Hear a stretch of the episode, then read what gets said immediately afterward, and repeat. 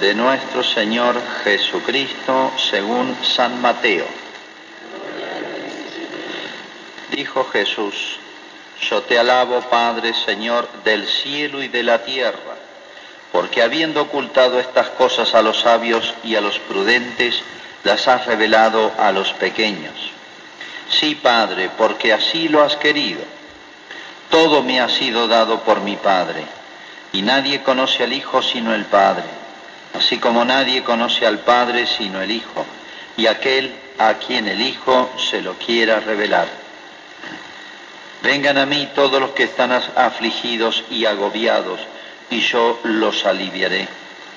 Carguen sobre ustedes mi yugo y aprendan de mí, porque soy paciente y humilde de corazón, y así encontrarán alivio, porque mi yugo es suave y mi carga liviana. Es palabra del Señor. Gloria a ti, Señor.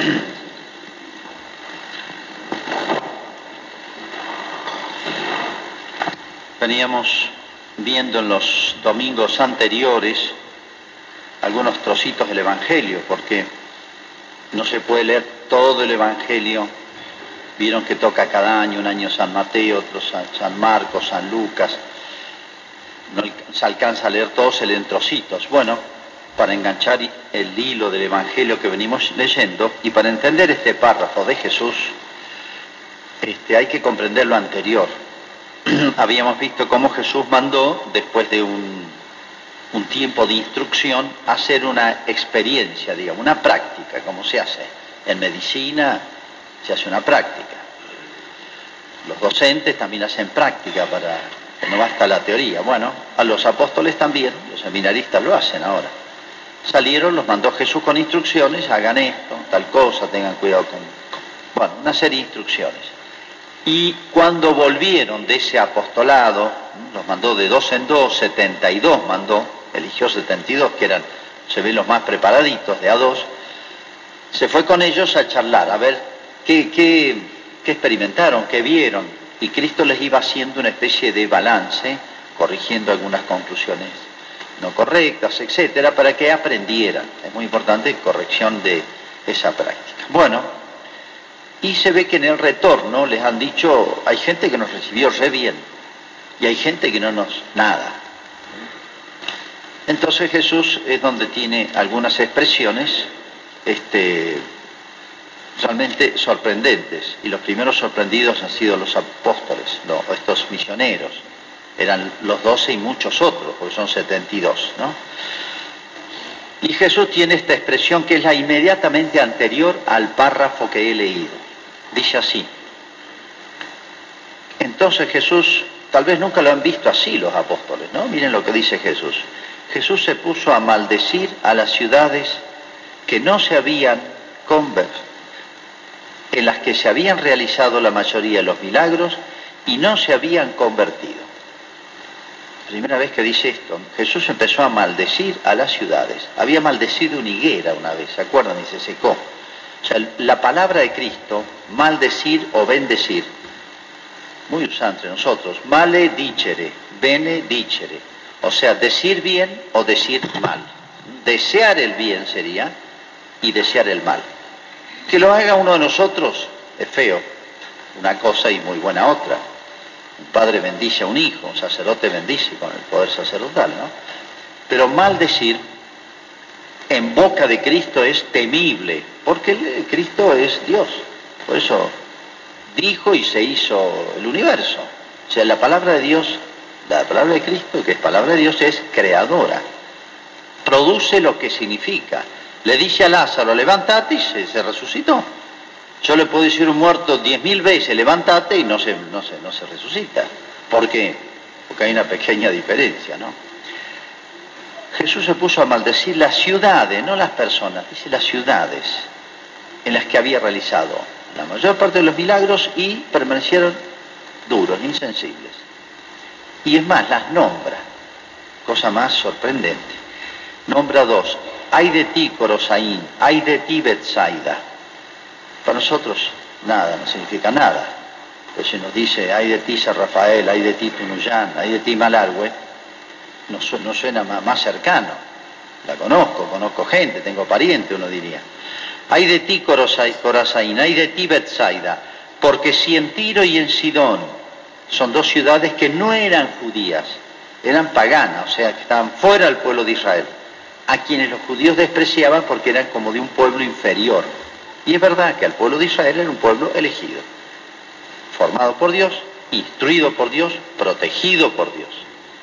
Tenía mayor responsabilidad, no motivo de mayor orgullo. Si en Tiro y en Sidón se hubieran hecho los milagros que se han hecho en vosotras, hace tiempo que hubiesen hecho penitencia y se hubieran convertido. Por eso os digo que en el día del juicio habrá menos rigor para Tiro y Sidón que para vosotros. Se le exigirá menos porque se le dio menos. A las ciudades de Israel donde Cristo predicó, donde los profetas hace dos mil años que, que Dios venía guiando ese pueblo, tienen más responsabilidad. Y tú, Cafarnaúm, es la ciudad donde más predicó, hizo milagros, Jesús, cerquita de Nazaret, de ahí eran algunos de los apóstoles, son los pueblitos en torno al lago, donde más anduvo Jesús.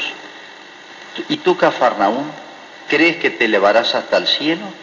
Te hundirás hasta el infierno. Porque si en Sodoma, miren la ciudad que cita, Sodoma es la famosa ciudad muy corrompida que Dios la destruyó con fuego y azufre, cayó fuego, azufre del cielo y se destruyó toda la ciudad salvó solamente una familia, la familia de Lot, que era la única familia buena, una familia no más quedaba. Todos los demás fueron famosas, Sodoma y Gomorra, dos ciudades que destruyó Dios por corrompidas.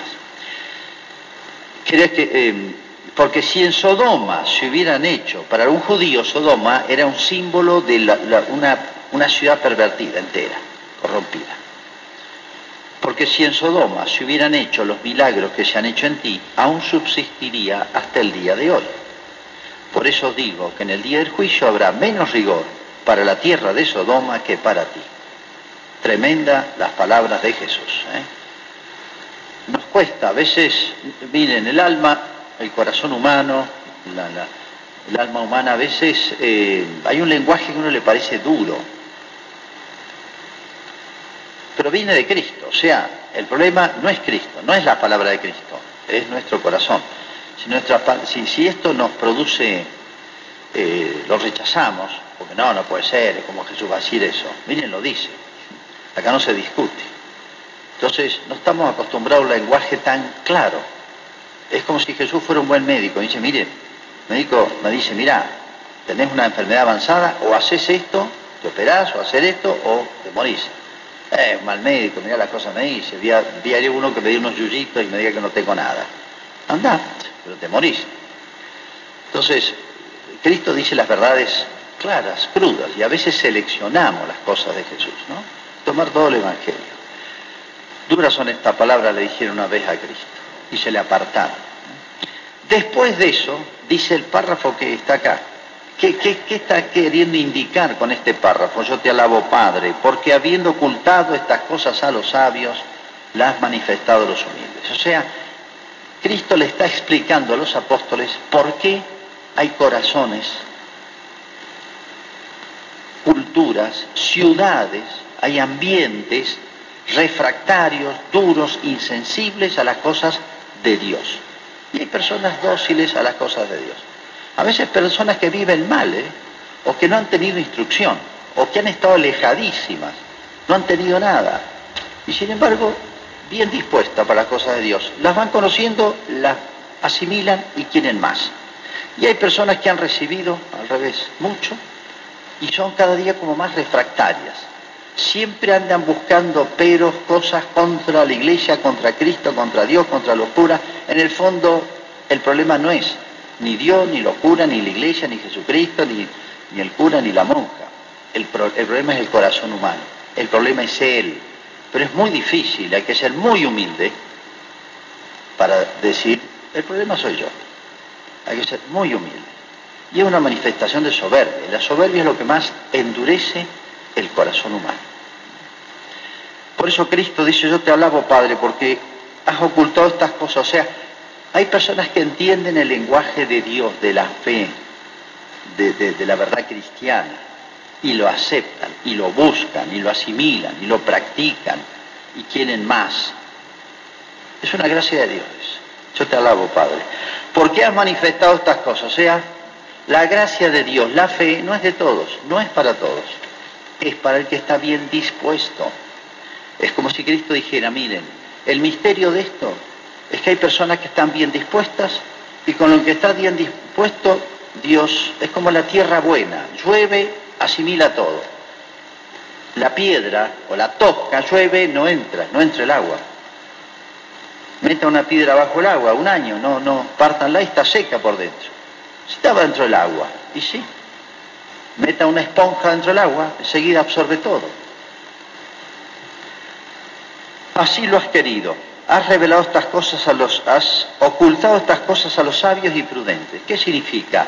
A los que se creen sabios y por eso se ponen por encima de, de Dios, de Cristo, de la iglesia, de todo y juzgan.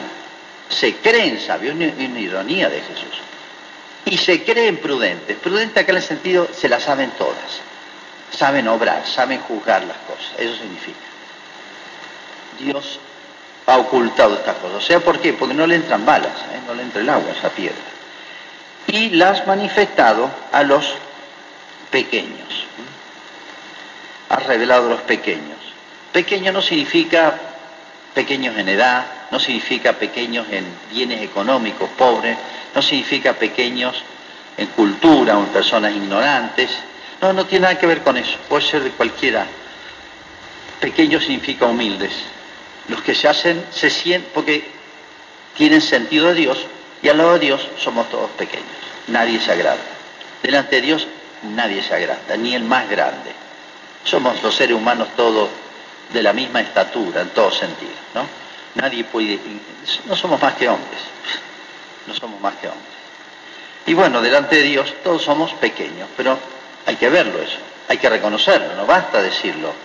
¿Estamos convencidos de eso? Que nosotros hay dos convencimientos que son importantes. Una, la grandeza de lo que hay en mí. Toda persona aunque sea un discapacitado, aunque sea, es grande, es hermosa, es valiosísima, porque es imagen y semejanza de Dios, una obra maestra de Dios. Somos más que todas las criaturas que vemos. Los animales, las flores más hermosas, los animales más simpáticos, los paisajes más... El hombre es eh, eh, la culminación de la creación. Hoy estamos invirtiendo las cosas. ¿eh? Admiramos más, cuidamos más los animalitos que los hombres. Pero el hombre es la obra culminante, imagen y semejanza de Dios. Hagamos del hombre imagen y semejanza de Dios. Entonces, ¿qué es lo que entienden las almas humildes? Dos cosas, la grandeza del alma, la grandeza de una vida, el valor de la vida humana, de la persona, la belleza de un alma, la capacidad de Dios de un alma, la vocación a la eternidad, al cielo, a la vida eterna de un alma. Y la otra parte también, que está dentro nuestro, que es por culpa de nuestra libertad frágil, mal usada, estamos llenos de herrumbre. Es como una moneda hermosa, valiosa, herrumbrada. El herrumbre es nuestro. El valor de la moneda y la, imagen hermosa que pueda tener es de Dios, ¿no? A veces borramos bajo esa suciedad, herrumbre, la obra de Dios, ¿no? Y dice más Jesús, Dice, nadie conoce al Hijo sino el Padre, a quien al Hijo se lo quiera manifestar. O sea, las cosas de Dios las entienden, y cuando digo cosas de Dios digo todas las verdades de la fe, todas las verdades de la vida cristiana. Acuérdense que siempre el cristianismo es mucho más de lo que pensamos, de un certificado, de ir a misa, de decir más palabras, no, a veces se reduce a eso, a mí me... No, cristianismo es todo, toda la vida, las 24 horas, lo interior, lo que pienso, lo que quiero, lo que juzgo, lo que hago, lo que no hago, todo. El cristianismo abarca toda una vida, lo interior, lo exterior, la vida privada, la vida familiar, la vida profesional. El cristianismo, ser cristiano es abarcar todo eso. El cristianismo, es, la enseñanza del Evangelio influye en todo o no vale. No es para un ratito, no es para eh, tener un cuadrito en la casa nomás, es todo. O lo abarca todo Dios o no soy cristiano en serio o no entendido el cristianismo.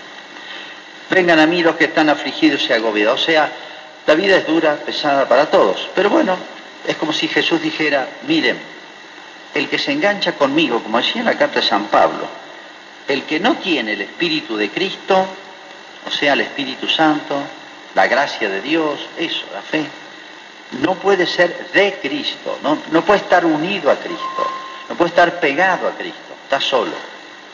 Y entonces, bueno, se puede esperar cualquier cosa de él. Lo que dijo de estas ciudades. ¿eh? No dijo de personas, ciudades, como si culturas enteras, pueblos enteros se contagian el mal, así como nos contagiamos el bien. El bien es menos contagioso que el mal, pero también es contagioso. El mal sí que es contagioso. Yo os aliviaré, mi yugo es suave y mi carga liviana. O sea, eh, eh, es como diciendo, miren, la pesadez de esta vida, de los problemas de esta vida, etcétera, si se pegan a mí, se unen a mí, eh, se dejan enseñar, no solamente enseñar por mí, sino ayudar por mí, cambia todo, contento en medio de todas las dificultades de esta vida, contento. Bueno, a veces estamos acostumbrados demasiado a ver para atrás, ver los evangelios, los grandes hechos en torno a la vida de Cristo, y uno se horroriza, qué barbaridad, cómo no recibieron a Cristo, miren lo que dice Cristo de estas ciudades, de su tiempo ahí. Tal vez Jesús tenía hasta parientes ahí, los apóstoles, todo. Vieron, toda la ciudad uno tiene algún pariente, mucho más en esos pueblitos, donde todos se casaban con los de ahí nomás. Así que los tiene que haber sacudido mucho eso. ¿eh? A lo mejor ellos nunca hubieran pensado eso. Pero pueblos enteros que se contagian ese mal. ¿Esto qué significa no recibir a Jesús? No es simplemente no recibir a alguien más, sino no recibir a Dios. Bueno, pero lo que es importante es que nosotros, Dios nos abra la cabeza si estamos bien dispuestos y siempre tenemos que revisar el alma, el corazón, nuestra disposición para las cosas de Dios, que es lo más importante de la vida, porque eso nos abre la cabeza para aprender a vivir en este mundo. En este mundo que si viniera Jesús yo no sé qué diría. Si le hubiéramos dicho Jesús, ¿y qué opinas de Malargüe? ¿Qué opinas de la Argentina? ¿Qué opinas de...? No sé qué hubiera dicho Jesús. Yo tiemblo. Porque bueno, las cosas que se ven hoy, habrán visto semana pasada esa manifestación, no sé si dicen más grande de la historia, del lobby gay lesbiana en Madrid, donde hubieron gran parte de la actividad que tenían era sacrilegios. ¿Han visto las fotos? Búsquenlas. Están gay disfrazados de monjas, besándose, crucifijos, no digo desnudos ellos, y haciendo sacrilegios con los crucifijos, fíjense, con las custodias del Santísimo, etcétera, hay de todo. Odio a Dios se llama eso. ¿Los molesta Jesús un crucifijo? Odio a Dios. Es una cosa terrible. ¿Ustedes creen que se, las Naciones Unidas intervino? ¿Los derechos humanos intervino? Greenpeace intervino, que defiende las ballenas, los pingüinos. Hubieron grandes manifestaciones mundiales, cortes de calle, huelgas. Es la ciudad, una ciudad más importante de Europa. Vean, búsquenlo. La prensa fue noticia de la semana, vieron que hay noticias de la semana y si no hay, la inventan los periodistas, crean, de, de nada hace una cosa gigantesca para hacer noticia y vender. Siempre hay una noticia así, nacional, local, mundial. ¿Fue noticia eso? No, hoy Dios no es noticia. Es un síntoma terrible de nuestra sociedad de hoy. Yo no sé qué diría. El domingo que viene vamos a leer lo que opina Dios sobre el siglo XX de Fátima. Toca la tercera aparición, la más importante. ¿eh? Pero lo vemos igual que Dios nosotros, eso es ser cristiano, ver las cosas igual que las ve Dios. No, pasó, no pasó nada. Ah, bueno, sí, la Copa Libertadores, sí, porque esto, porque... ¿Cuáles son los intereses más grandes? Siguen siendo en Argentina las dos preocupaciones más grandes, la inflación, dólar, el euro y la inflación, y la inseguridad. Las dos cosas son muy naturales y humanas. Pero digo, no hay nada más que nos preocupe. Esto de los manifestación este, europea está en todo el mundo. y hay presión para abajo. Se llama la teoría, la doctrina del género.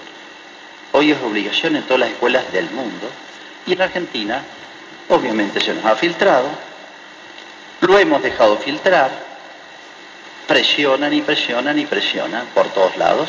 Gracias a Dios acá no se hizo, es un orgullo malarguino que acá no se levantó la bandera, llaman de la diversidad, pero es la bandera del lobby gay, en el mástil donde se levanta solo la bandera argentina, el mástil de acá, de la plaza. Habían mandado banderas a todos los municipios de la Argentina para que levanten la bandera del lobby gay. Y en muchos municipios se hizo, en el lugar donde se levanta solamente la bandera argentina, no la de Boca, ni de River, ni otras. Pero la levantaron y acá, gracias a Dios, dijeron no. Eso es salud mental, eso es buena política. Eso es obligación. Y nos tiene que indignar que haya llegado acá alguien de la provincia a presionarnos a eso. Pasan esas cosas.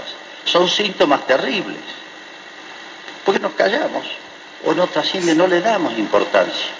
el que no da importancia a las cosas importantes, le da importancia a las cosas ínfimas, superficiales, tontas.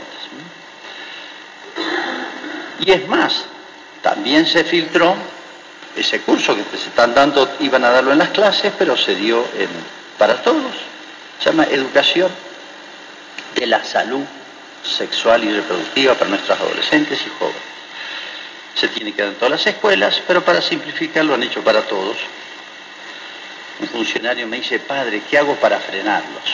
Presionan desde la nación y presionan desde la provincia. ¿Y qué significa presionan? Y mira, si no haces esto, no hay plata para. Y ahí sonamos. Presionan. Quiero decirle esto, que el pueblo que nos votó a nosotros justamente quiere salir de los años de corrupción y, que, todos nos horrorizamos de, injusticia y decadencia y, y, corrupción de la juventud, de la familia y de la droga y de todo eso, delincuencia infantil, etcétera, maternidad desde los 12 años y etcétera, etcétera. Niños abandonados, problemas psicológicos por todos lados. Queremos reconstruir el país, no hundirlo más. ¿Fue de salud reproductiva? No. ¿Saben qué le enseñaron a los chicos acá en Malargüe? La semana pasada. ¿Cómo masturbarse, chicos y chicas? Justificaron el aborto. Defendieron la homosexualidad como una cosa absolutamente normal. Y chicos, sexo libre, métanle, disfruten del sexo en esta etapa de la vida. Eso le enseña a nuestros chicos de Malargüe. Padres que me escuchan, madres que me escuchan, ¿sabían esto? Todas las escuelas secundarias de Malargüe fueron invitadas, fueron algunas. Alguien, algunos chicos y algún docente se quejó. Eso pasa en todo el mundo, pero no nos consolemos. Papá y mamá que me escuchan, lo único que se preocupan es regalarle un teléfono al chico, la tablet, la PlayStation, etc. Esto es gravísimo. Están destruyendo el alma de esos niños, le están destruyendo el futuro. Después se van a preguntar por qué. ¿Por qué mi hijo? ¿Por qué mi hija? Estas son las causas. ¿Hay quejas? Manifiéstense. Hay mucha gente acá dispuesta, todavía es un pueblo bastante sano. Hay eh, funcionarios que lo frenaron a esto. Pero claro, se nos meten por todos lados, presionan por todos lados y llegan. Y dijeron que van a volver. A chicos y chicas de 12, 13 años la hicieron pasar al frente a probar cómo se pone un preservativo, con maquetas y todo. Papá y mamá, chicos adolescentes, les, quiebren, les quieren quebrar el pudor natural y bueno. Esos son los profesionales que vienen de Mendoza. Hay que quejarse, hay que manifestarse, no hay que quedarse callado. No basta decir qué barbaridad. ¿Qué más vamos a hacer? Hagan llegar, defendamos a nuestros funcionarios que quieren pelearla pero se sienten débiles porque los apretan. Hay argumentos muy fuertes de parte nuestra. Yo no quiero eso, Malargüe no quiere eso. Yo creo que no lo quiere. No queremos seguir destruyendo nuestros jóvenes y adolescentes. Y no, hay, no tengo otra palabra para expresar lo que significa todo este contenido. Si algo queda de salud mental, de salud juvenil, de familia, por Dios, no perdamos eso pues ya no queda nada. Entonces no es solamente Corosaín, Betsaida, qué barbaridad, hace dos mil años, cómo lo trataron mal a Jesús, es lo mismo, es lo mismo hoy, y no sé si peor. Eso pasa hoy, acá, no a diez mil kilómetros, sino en Malar. Entonces, que la luz de la fe, si tenemos el corazón bien dispuesto, nos haga ver estas cosas, nos dé capacidad de indignación, porque la capacidad de enojarse por las cosas malas es bueno cuando yo me enojo porque me tocan a mí, es malo, se llama amor propio. Pero cuando me enojo con las cosas malas, cuando tocan los derechos de Dios, las cosas sagradas, es signo de salud mental, es bueno, es enojo. Y bueno, y Dios me da la fuerza para, en donde yo pueda, hasta donde yo alcance, expresarme, manifestarme, que se sienta eso. Es obligación, porque hay una responsabilidad en el que organiza esto. Y hay una responsabilidad también en el que calla, el que tolera calladamente estas cosas. Que a veces no toleramos las cuestiones económicas y ahí sí nos movilizamos todos. Estas cosas son mucho más graves y más serias. Bueno, no solo por cristianos, tenemos una obligación más grande, sino por seres humanos. Hoy estamos defendiendo no las cosas cristianas, las cosas humanas, por ser seres humanos, piensen lo que digo, averigüen un poquito qué pasa y qué va a seguir pasando, porque esto sigue y van por más. Y vean qué nos pide Dios, qué podemos hacer. Es nuestra responsabilidad y contentos, como dice Jesús, porque venid a mí, o sea, esta batalla es mía, péguense a mí y todo les va a ser mucho más suave y más liviano. Hacemos nuestra profesión de fe. Creo en un solo Dios.